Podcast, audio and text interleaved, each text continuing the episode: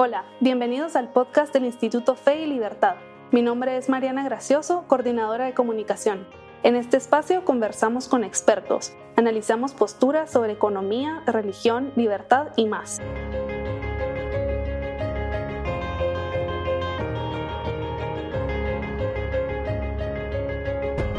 Bienvenidos a un nuevo episodio del podcast Fe y Libertad. Soy Mauricio Polanco, director académico del Instituto Fe y Libertad. Iniciamos septiembre con una breve serie sobre qué significa ser guatemalteco. Para responder a esa pregunta, hoy nos acompañan los historiadores Lorena Castellanos, Johan Melchor y Ángel Valdés. Bienvenidos Lorena, Johan y Ángel. Muchas gracias, por atender nuestra invitación. Gracias. Bueno, comienzo con una pregunta, como decía Ángel, provocativa. Dice la letra del son, yo soy puro guatemalteco, a mí me gusta bailar el son y creo que continúa con las notas de mi marimba también baila mi corazón. ¿Se ha logrado el sincretismo entre cultura maya y cultura hispana? ¿Qué tanto debemos a ambas? ¿Quién se lanza? Ángel. Bueno, ya que me toca romper el hielo, pues muchísimas gracias por la invitación. Eh, aquí habría para hablar y dar una clase, pero voy a ser muy sintético. Eh, esa pieza que dice muchas cosas, eh, pero no explícitas, sino implícitas.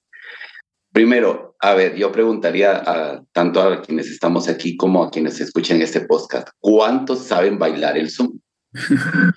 Vamos a empezar por ahí. Yo no. No, o sea, y ninguno, y ninguno se siente guatemalteco porque baila el son, porque no bailamos el son. Mm. O sea, lo bailan algunas comunidades, por supuesto que sí. En cuanto al sincretismo, pues por supuesto que hay elementos sincréticos en ambos grupos. O sea, tanto en la cultura eh, de los pueblos eh, mayas o originarios, como se denominan ahora, o vamos a utilizar la terminología de la ONU, los pueblos indígenas, como en los pueblos eh, no indígenas. Pero aquí también habría para hablar muchísimo, pero digamos nosotros, pues por supuesto que tenemos algunos elementos propios de la otra cultura y viceversa, porque esto ha sido un proceso de cinco siglos. Pero que eso nos haga sentir guatemaltecos, yo sí lo pongo en cuarentena, porque realmente cuando discutimos qué es ser guatemalteco, eh, solo salen como elementos muy superficiales, pero para el interno no hay nada. Yo siempre en las clases le digo a mis estudiantes que lo único que nos identifica como guatemaltecos, donde todos nos sentimos guatemaltecos, es cuando juega la selección. y la selección es como el reflejo de lo que somos como guatemaltecos.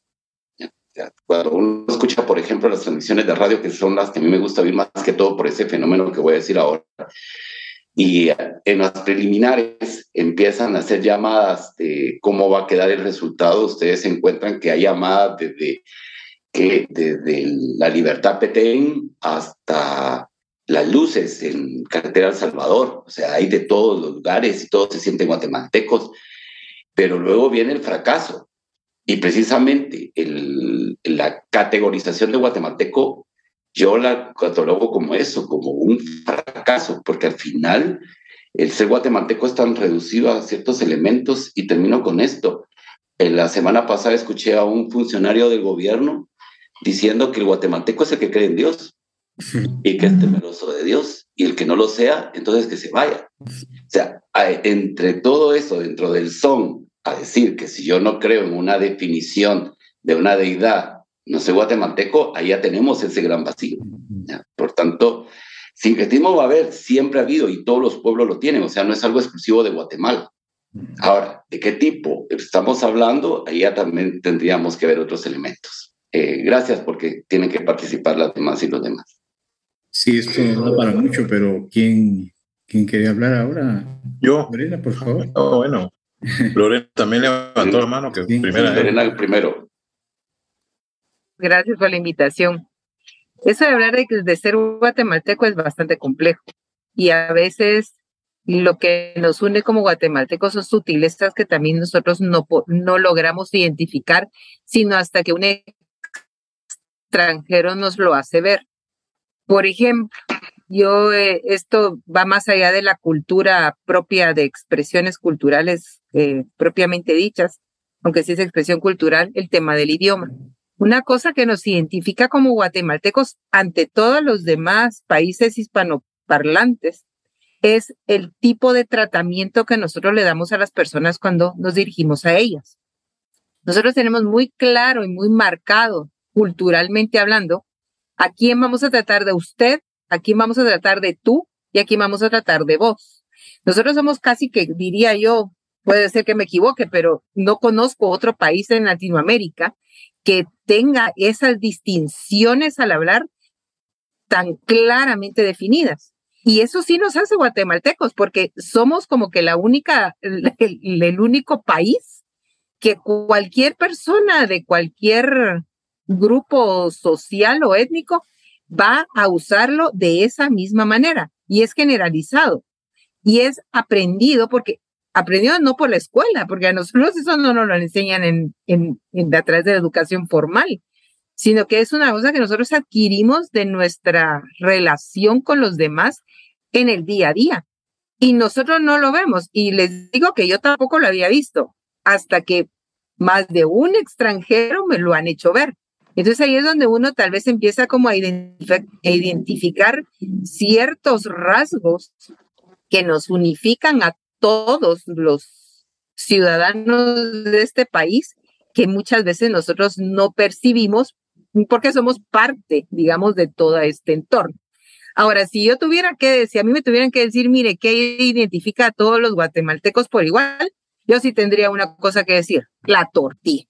Así que ese sí sería yo, digamos, un elemento cultural con el que yo sí, eh, ¿cómo se llama? Eh, identificaría a todos. Pero les cedo ahí la palabra a Johan. Gracias, Lorena. Interesante. Johan. Gracias eh, por haberme invitado. La verdad es que yo sí he viajado por muchos lugares de Guatemala en las fiestas patronales. Me gusta ir a las procesiones, me invitan a cargar y paro yo cargando en las procesiones de pueblos, de villas, de Guatemala, tanto de indígenas como no indígenas. Y sí he visto que en las fiestas patronales la, tocan toda la música guatemalteca, incluyendo el son. Y después cuando es la fiesta patronal, que ya es el baile del pueblo, entonces en ese caso sí ya se ve que, que, la gente baila el son. Yo sí he visto la gente bailando el son al final de la, de la fiesta.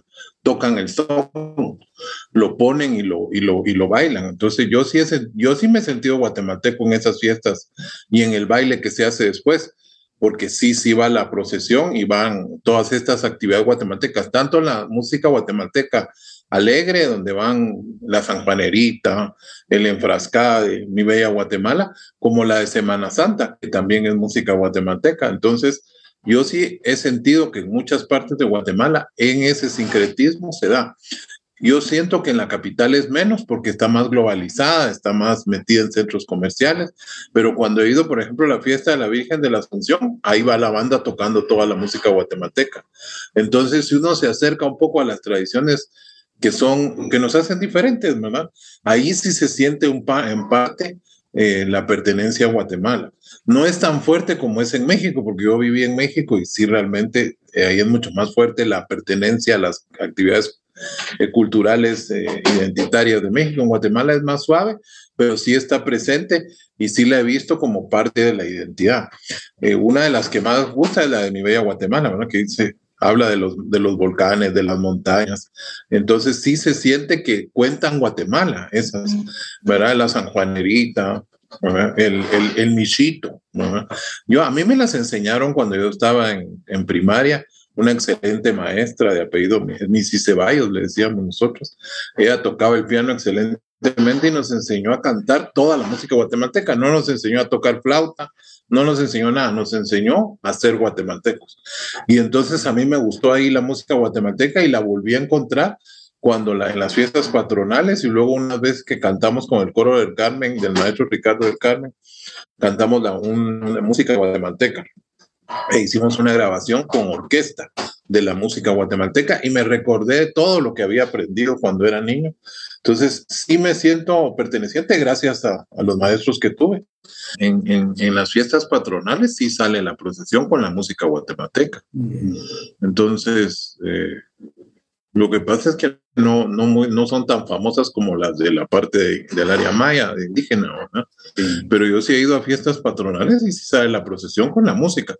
Lo que pasa es que la bandita es más chiquita, suena más, más suavecito, ¿verdad? No, no, no, no tienen una bandona como tienen los otros lugares, pero sí, sí, sí las he visto. No tan fuerte como en el lado de Occidente, pero sí he visto ahí que también en la fiesta patronal tocan toda la, música guatemalteca. Hay algunos en Oriente que creen que no hay indígenas, que, que, nunca hubo indígenas.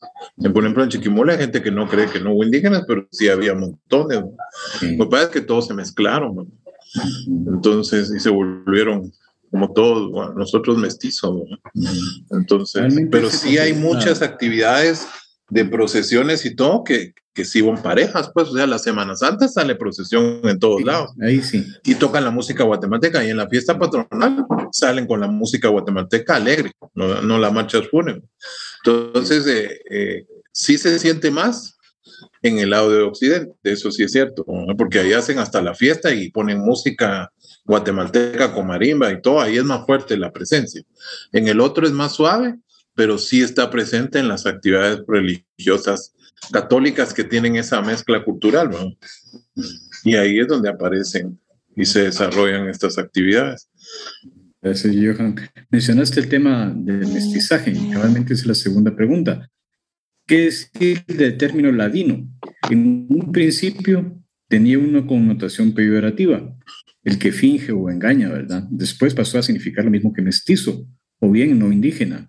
En nuestro DPI, por cierto, donde, se pregunta por pueblo, el mío dice, no sé el de ustedes, supongo que igual, ladino mestizo. Y yo me pregunto, ¿acaso no somos todos los seres humanos mestizos? Si no es en el mestizaje, ¿en qué otro elemento podrían ustedes ser el fundamento de nuestra identidad? Si esta categoría de mestizaje, eh, ¿cómo les parece? ¿Cómo la ven? Y el término ladino, mestizo, indígena, ¿cómo, ¿Cuál es su pensamiento al respecto de esas categorías antropológicas, digamos? Pues, a ver, yo hice hace como, no, ¿cuántos años? Creo que a 10 o más años, una investigación sobre el, la historia del, del, del, término ladino a través de las fuentes históricas. O sea, me fui a rastrear todo el Archivo General de Centroamérica para ver dónde aparecía y cómo aparecía. Eh, y cuando uno va a esas fuentes se da cuenta que al principio se va a utilizar el término mestizo para un grupo y ladino para otro. Y tiene que ver no tanto con cuestiones culturales, sino con el manejo del idioma. O sea, de acuerdo, mestizos son todos los pueblos, no hay ningún pueblo puro, porque si no, desaparece. Aún los finlandeses, pero los islandeses con su aislamiento más de algún elemento existe. Pero, pero Fuera de ellos, pues no se encuentra ninguno. Ahora, culturalmente sí, mm. obviamente. Y ahí, como les digo, en esos documentos, pues se ve claramente. Lo que pasa que ahora con esto de los pueblos fue con la, la, firma de los acuerdos de paz, especialmente con el IDEIPI, ¿verdad? El, de identidad de los pueblos indígenas, cuando se hablaba de cuatro pueblos y entonces ya se hicieron las modificaciones correspondientes para que en los únicos cuatro se identificara cada quien. Pero en la realidad, en la realidad es, es que aquí entramos a una complejidad tremenda porque te acuerdo que en el DPI te dice el ladino mestizo, pero hay población que va a decir yo soy guatemalteco, que confunde la, la identidad ciudadana, tal como lo dijo Lorena en su intervención, con su identidad cultural y la da como un sinónimo. Y a mis estudiantes siempre les pongo un ejemplo de Suiza. Es impresionante. Yo he estado ahí varias veces y ellos son muy propios de su identidad cultural. Soy eh, suizo francés, suizo alemán, suizo italiano, suizo romanche. Entonces, eh, en Guatemala, pero como les decía, el ejemplo que puso Lorena de las tortillas me parece interesante, por supuesto, pero eso es una cuestión gastronómica, como el frijol. Uno siempre quiere comerse sus frijolitos y van a encontrar ustedes en los buffets de desayunos en los lugares más caros como en los más humildes, van a ver de todo. Eh, o como por ejemplo que lo decía Johan en cuanto a que las procesiones, pero cuando le escuchaba me surgía también una pregunta que va relacionado con esto. ¿Y qué pasa con, la, con una gran eh, porcentaje de la población que ya no es católica, que no acude a las procesiones y que lo ve como una abominación? Mm. Porque esa es otra realidad nuestra, que viene también en el sentido de lo que les puse del ejemplo de este funcionario público, que cuando hablaba de una divinidad la hacía desde una concepción eh, eminentemente neopentecostal. Ahí ni son ni nada. Entonces, son elementos que tenemos que considerar a la hora de querer entrar a esto. Pero para circunscribirme a, lo del término ladino mestizo, eh, como les decía, históricamente era en cuanto al, manejo del idioma. Entonces, el ladino va a ser el que habla el idioma español no siendo mestizo. Y además, acordémonos que eh, el, derecho indiano solo reconocía derechos a, dos grupos, a los españoles y a los indígenas. Pero los mestizos, ambos, mulatos, todo lo demás, están fuera de la legislación. Entonces, ya la construcción propiamente dicho del término ladino como, como identificación de la guatemaltequidad, porque también es otro elemento que va a jugar eh, un papel muy importante, lo vamos a encontrar a partir de la reforma liberal de 1871, cuando se identifica guatemalteco es aquel que habla español y que tiene una cultura que va a ser denominada después ladina. Más que todo, más que una identidad cultural en, en ese sentido, lo están manejando como una identidad política para lograr la homogenización. Porque acuérdense que en, final, en la segunda mitad del siglo XIX se pensaba que el, el, su desarrollo era producto de tener una población indígena, con su cultura, con sus tradiciones y con su idioma. Entonces se va a privilegiar la castellanización. Y de ahí viene el concepto de la educación gratuita, libre y obligatoria. Sí, pero un esquema que es el que hemos manejado hasta ahora, con algunos tímidos intentos con la educación multicultural bilingüe, que también ya ha quedado en desuso y, prácticamente nuevamente a esto. Por lo cual, eh, el, el, ser ladino eh, hasta es un privilegio, es un privilegio social. Las leyes están en español, la justicia se imparte en español, la salud se maneja en español. Prueba de ello fue la última pandemia, que no supieron explicar los beneficios de una vacuna, porque no se tiene la pertinencia cultural o los grandes conflictos que tenemos de tierras en la actualidad, o lo que está pasando en la región de Sololaco, Nahualá e Iztahuacán, porque no hay una concepción que vea más allá de la de una identidad única, que es la que nos, la que nos quieren homogenizar como guatemaltecos. Gracias. ¿Alguien quiere agregar Yo quiero decir algo, pero no sé si Lorena ah, quiere. Se anticipó por un poquito. ha habido una, al final estamos confundiendo y como bien decía Ángel, tendríamos que tener más, más clara la diferenciación entre el tema del, de la identificación ciudadana como miembros de un país y la diferenciación con lo que es nuestra identidad cultural de acuerdo a un grupo. O sea, eso yo creo que ahí es donde viene la confusión. Y, y parte de eso, el, el, tema de los acuerdos de paz tampoco vino a poner mucha claridad, sino que creo que puso más confusión. Porque el hecho de que a uno le pongan en el DPI, si uno es ladino mestizo, ¿Eso qué tiene que ver con ser guatemalteco en el DPI? O sea, para empezar, ahí estamos haciendo una, una mezcla que no debería ser, porque no tiene ninguna relevancia en un documento oficial de identificación nacional. O sea, deberíamos tener como más clara la diferenciación entre ambas cosas. En cuanto a lo que es puramente cultural, yo también estoy de acuerdo con Ángel en el sentido de que cada uno, cada cultura, más allá del idioma que habla, y aunque el idioma es un reflejo absoluto de la cultura, eh, hay una concepción y una visión de cómo, o sea, hay una forma de ver el mundo. Y esa forma de ver el mundo va a provocar ciertas, ciertas manifestaciones culturales, pero también ciertas concepciones conceptuales, sería la palabra, ciertos conceptos que culturalmente no todos no lo entendemos si no pertenecemos a esa cultura. Entonces, hay una situación ahí donde, donde el que uno pertenezca o no a una cultura no es lo relevante. Lo relevante es tratar de acercarse culturalmente unos grupos con otros para entender esos conceptos y así se, eh, se evitarían ciertos de esos conflictos que están sucediendo, que parte de eso los mencionó Ángel. Y, e incluso no solamente se da dentro de, digamos, un ladino versus un Xinca Garífuna o lo que sea, sino dentro de ellos mismos, digamos, todos los grupos mayas, dentro de ellos mismos, también hay diferencias de unos con otros. De, hay subgrupos, digamos, dentro de los quichés, que incluso manejan como lenguajes diferentes y grupos quichés de diferentes regiones no siempre se pueden eh, entender con todo el vocabulario que unos usan y otros. Por ejemplo, dentro de los grupos quichés hay unos que tienen nombres específicos o, formas de referirse a las demás personas dependiendo de si son niños, mujeres, mujeres solteras, mujeres casadas.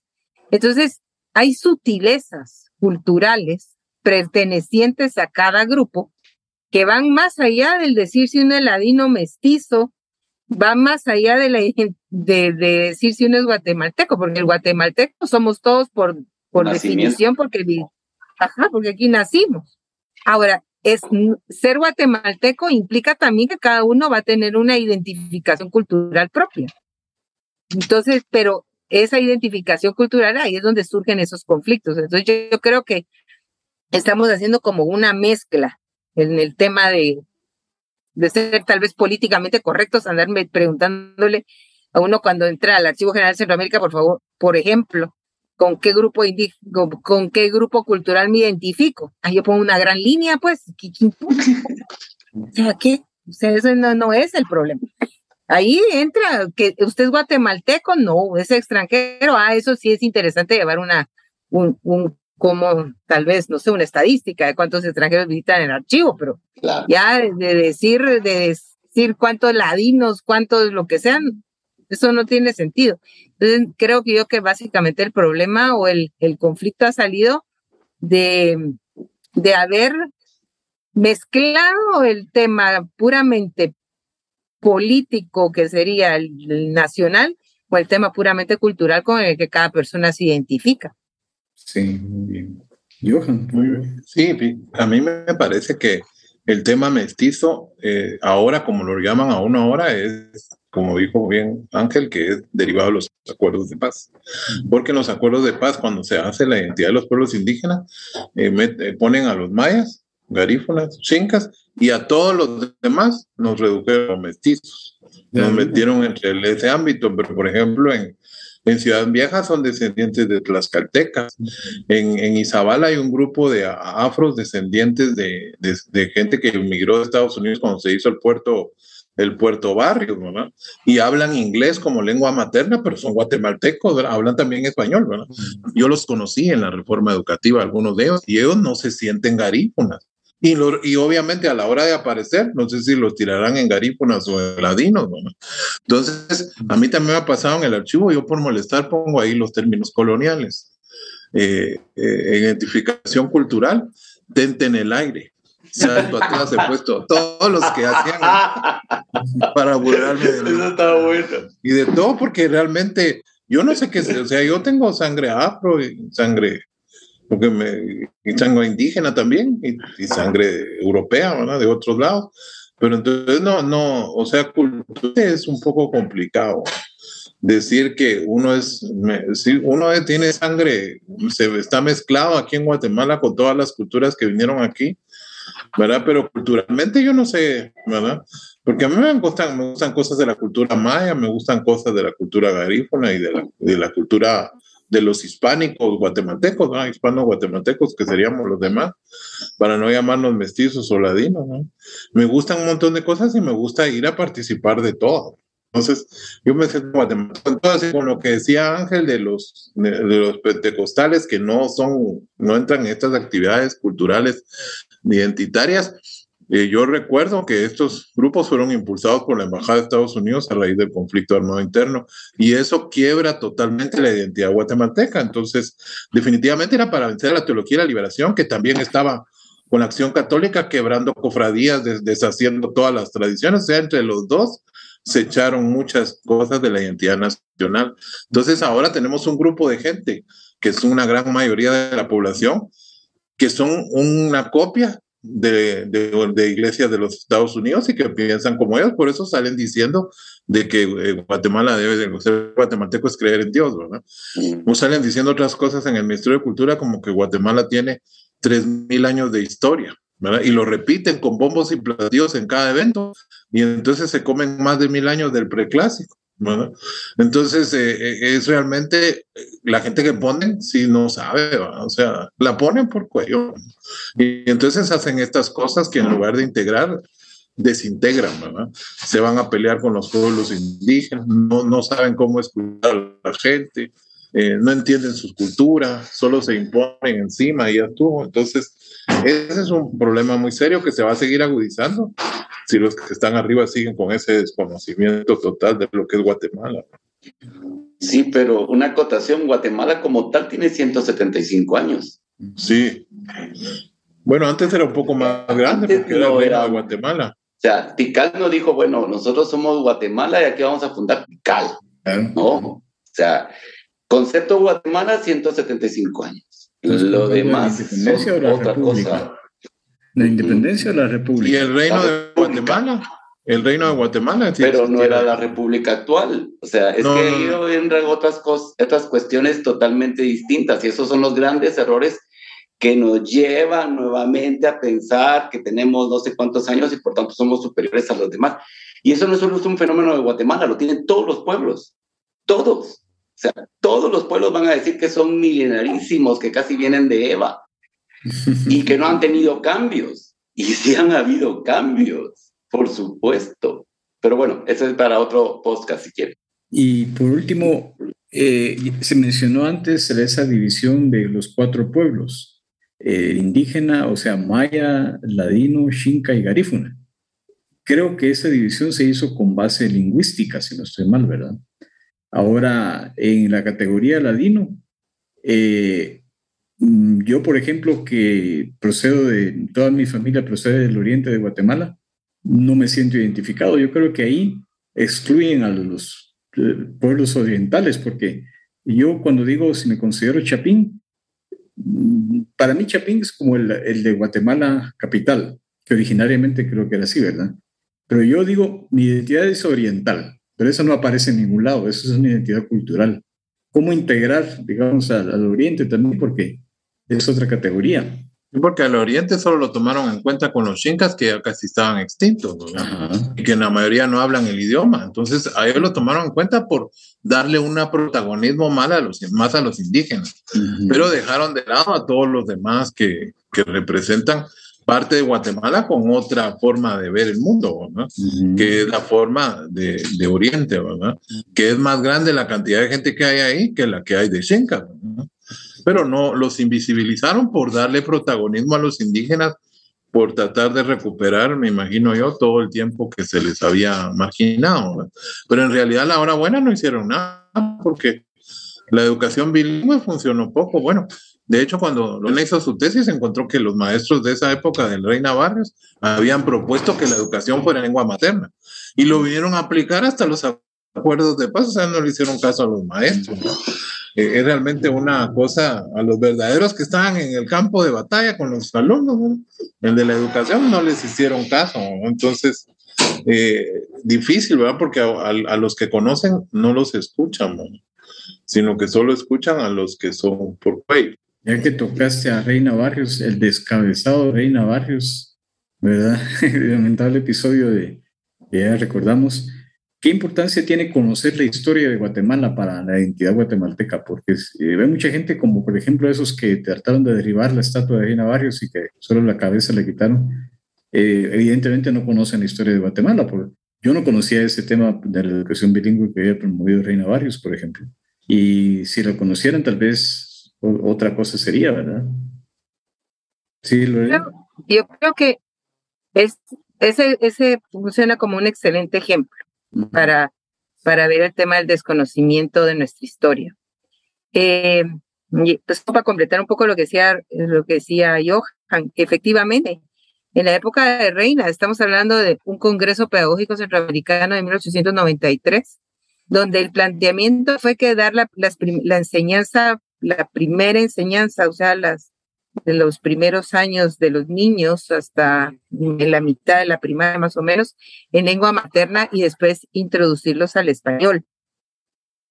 O sea, esto muestra también que, que los liberales de finales del siglo XIX no eran unos antiindígenas recalcitrantes que querían aniquilarlos ni ladinizarlos y castellanizarlos a la fuerza, sino que y cuando uno lee las actas del Congreso y, y, se va un poco más a fondo, ahí discuten precisamente que la lengua materna es la importante porque es la lengua de la casa, que es lo que ahora se dice con la reforma educativa, y que hay que aprender otro idioma porque en, en no lo dicen así claramente, pero hoy se puede ver esto con claridad y el ejemplo de Suiza es otra, otro ejemplo de eso, que en los niños, mientras más idiomas se les enseñan de pequeños, más rápido los aprenden y es una ventaja comparativa para ellos cuando son mayores en temas de trabajo, de desarrollo, de acceso a otro tipo de ventajas económicas, ya sea de comercio, de educación y de muchas otras cosas.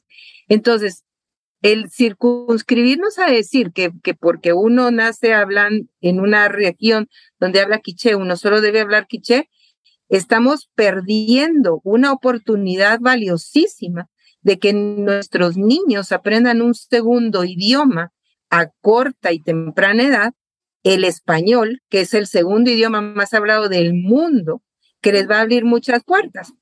Y yo no sé si ustedes recordarán también eh, un, eh, un, una situación que se dio en Chichicastenango, cuando recién que empezaron con la reforma educativa, los papás decían, pero ¿por qué le va a enseñar quiché usted en la escuela? Si es lo que necesito que aprenda es el inglés porque nosotros comerciamos con Estados Unidos. Entonces nos vamos dando cuenta que ni siquiera tampoco esas políticas tampoco corresponden a las necesidades culturales de cada región. Entonces vamos a encontrarnos, por eso es que es un poco absurdo y eso que dice Morris, que los dejaron fuera, sí, lo dejaron a usted y a otros miles fuera, porque no tiene cabida en esas cuatro categorías tan cerradas. Muchos no, no tenemos categorías precisamente porque nuestro, y por eso es que han puesto ladino diagonal mestizo, porque como hay, tanta gente que no cabe en ningún otro lado, bueno, ahí, ahí nos arrinconaron a todos los que no teníamos una, una identidad específica. Entonces yo creo que parte del tema de la identidad y el de ser guatemalteco viene de, de cómo uno se percibe culturalmente y, y, y, esto de conocer la historia es importante porque ha habido también una evolución. Entonces nosotros dentro de la evolución cultural también cada generación va aportando elementos a la cultura que tampoco podemos negar. Y yo creo que eso es parte de también el tema, el tema histórico. O sea, no solo es la historia per se, sino cuáles han sido los aportes culturales que cada generación deja. Porque al no querer estudiar historia, lo que estamos haciendo es invisibilizando y negando el, realmente el valor de lo que cada generación aporta en el desarrollo de una cultura, de un país, de todo. ¿Quiere alguien aportar en ese sentido? Muy interesante, sobre todo lo de la historia. miren, a ver, eh, en Guatemala también tenemos que pensar qué historia, la oficial o la que duele. Y al guatemalteco, a la guatemalteca no le gusta la que duele. Y yo lo veo con la historia reciente de Guatemala.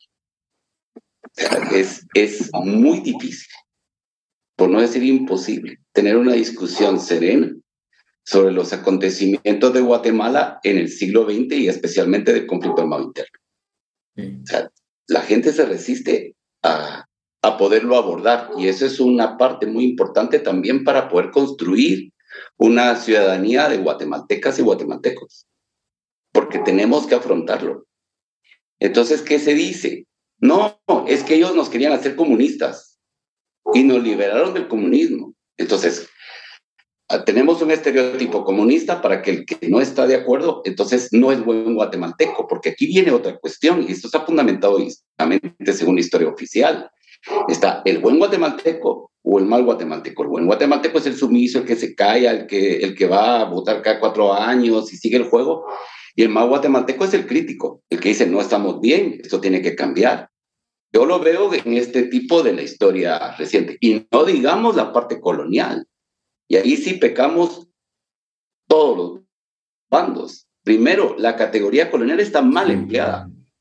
Pero cuidadito si uno le viene a decir, no, Guatemala no fue una colonia, América no fue una colonia, fue territorio de la corona de Castilla. Y posteriormente con las reformas borbónicas fueron territorios de España. Y está consignado en la Constitución de Cádiz de 1812. Ahí está. Pero no se puede decir eso, porque todo el mundo cree que la colonia fueron 300 años de día tras día, todo igual. Y no, unas transformaciones impresionantes, para bien o para mal. Porque esa es otra cosa, la historia no les va a decir qué es bueno y qué es malo. Hay dos frases que a mí me chirrían cuando las leo o cuando las escucho. Este es un acontecimiento histórico. A ver, y a ver si nos acordamos ahora de los últimos acontecimientos históricos que decía la televisión. No existen. ¿Por qué? Porque ya se nos olvidaron.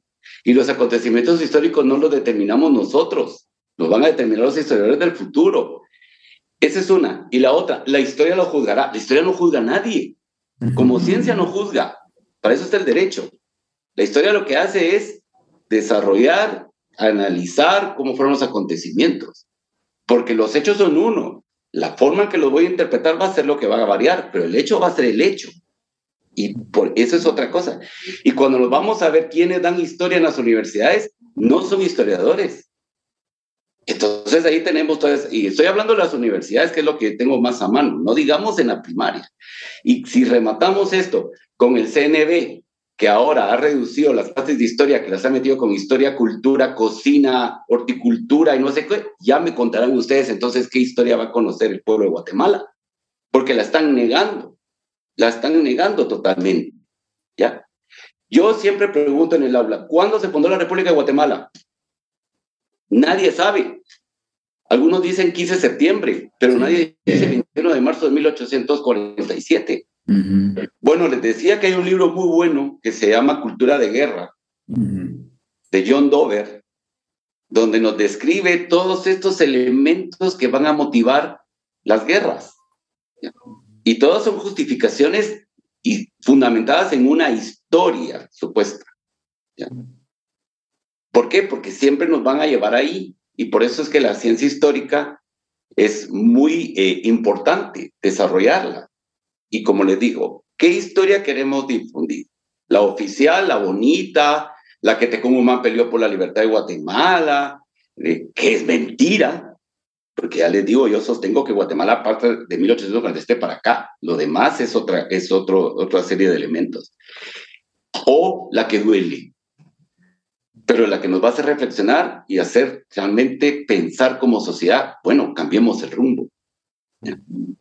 Pero la que duele no gusta, ya, ya les dije, quien se atreve a hablar de esos temas es comunista, no debe vivir en Guatemala, que se vaya, a mí me han dicho que hasta estoy, robando aire, imagínense, o sea, son expresiones, y, y claro, la persona se siente muy bien porque está defendiendo la guatemaltequidad, y remata con un bendiciones. Ahí está todo dicho.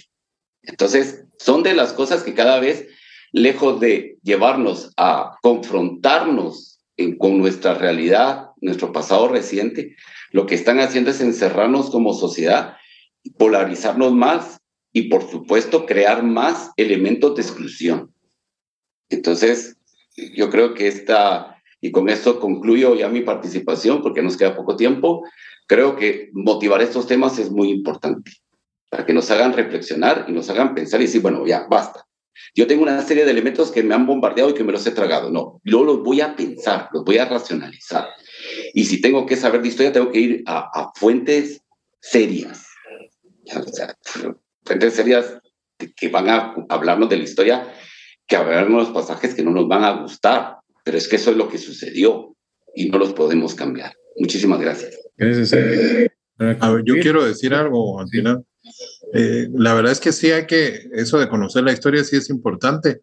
Y yo veo que la parte más dura y la más menos conocida es la del periodo hispánico y, la parte prehispánica también en parte, porque no se conoce la actualización. Y yo participé, y Lorena también, en la reforma educativa, en el programa de estándares, y parte de los problemas eran con los mismos maestros, porque cuando nosotros hicimos la reforma se incluyeron todos los datos correspondientes a, la, a, la, a los nuevos de información histórica y a todo lo que se tenía ahí y, realmente a la hora buena los que no lo quisieron aplicar fueron los maestros. Y el ministro tuvo que hacer un acuerdo que, que los maestros pudieran seguir usando el, la, la, versión antigua de la que digo las fuentes, porque no querían aceptar el nuevo currículum. No querían aceptar el nuevo currículum, o sea, ellos no querían actualizarse, no querían estudiar y nos decían que los estábamos discriminando. Porque recuerdo que llegaron unos de un grupo a decir que nosotros los habíamos discriminado porque no incluimos las lenguas mayas me acuerdo que la compañera encargada del lenguaje sí les dijo, pero si ahí está, a partir de la página actual está Quicheca, Chiquel, y estaban todos los idiomas con gramática. Ellos ni habían leído la propuesta y al final de que se les hizo ver que sí estaba, de todas formas hicieron la nota que los estábamos discriminando porque no los incluían. Entonces, hay, y, hay, hubo gente que me llegó a decir a mí que estaba mal hecho el CNB porque no incluía el, el arte chinca del siglo XIX. Y eran, y, entonces les dije, bueno, como ustedes son ahí, ¿por qué no me promocionan los que son chincas la información de cuál es el arte chinca? Y no sabían, Del siglo XIX, ¿va? Porque no hay, yo, yo no lo he visto, ¿verdad? Si hay piezas o hay artistas, pues si me los dicen, los ponemos, ¿verdad? Pero llegan a ese desconocimiento de su propia historia, ¿no? Y son los que mandan de representantes, ¿no? Entonces viene, y entonces, ¿qué hace uno ahí, verdad? Entonces es difícil, ¿verdad? Porque y la gente todo lo ve que uno lo está discriminando y en veces no lo está discriminando, pero ellos quieren siempre ser como algunos victimizados, otros nada que ver, otros sí apoyaron y, y, nos contribuyeron mucho ¿verdad? en la reforma educativa para lograrla, pero al final no se pudo aplicar porque los maestros no la quisieron ejecutar. ¿verdad? Entonces se hizo hasta libro de, con, con todo lo nuevo que había de historia, con toda la crítica que se podía, con discusiones de los alumnos, con un montón de actividades para que aprendieran mejor con guía del maestro y de todas formas, desafortunadamente en algunas escuelas se quedaron embodegados todos los libros que mandaron de sociales y, y de las otras áreas. Entonces, se hace toda la inversión, ¿verdad? Cooperación internacional y el ministerio, y a la hora buena los maestros no lo ejecutan o los directores no le entregan a sus maestros los libros, ¿verdad? Entonces, ¿cómo van a dar, verdad? Porque por lo menos el maestro lo debería recibir. Entonces, para que funcione más Guatemala como identidad y conocer todo lo que nosotros tenemos, sí se necesita conocer la historia y sí se necesita que la gente la, la introduzca, pero hay que convencer primero a los maestros de que lo quieran hacer ¿verdad? y quieran hacer el cambio, porque después resulta que como no dan los maestros de historia, no dan historia, los ponen a dar otra clase, ¿verdad? Y, y, y ahora eh, y los que sí saben no los dejan dar, entonces mm. es un, es un problema muy serio, entonces, y es profundo, entonces, que por más que se ha querido cambiar, es un poco complicado, le cuesta entrarle. Lorena, ¿quiere cerrar? Muchas gracias por habernos invitado y sí, yo, yo varias veces en varias pláticas he dado esta, esta última recomendación y es que como guatemaltecos para poder definir, tenemos nuestra propia identidad cultural que va a ser algo que heredamos en la familia y que viene con mucha, de ahí bien, de la familia de la que nos va a pasar es todo ese bagaje cultural. Pero más allá de eso, creo yo que deberíamos interesarnos en leer más nuestra historia, ser más críticos de ella, pensarla y, como decía Ángel, empezar a leer la parte fea, o sea, lo que, lo que todo el mundo quiere evadir, hablar.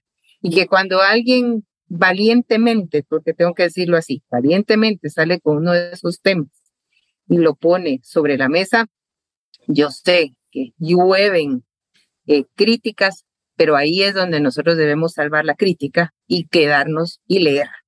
Leer, comparar, leer, la, leer la disidencia, de leer que está a favor, porque es la única manera en que vamos a lograr tener un panorama general y mejor de lo que en realidad ha sucedido en este país.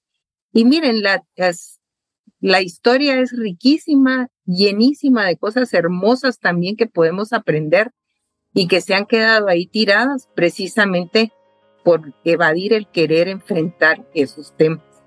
Pero, pues, mi recomendación es, lean historia, agarren todo lo que encuentren, bueno, malo, a favor, en contra, lo que sea.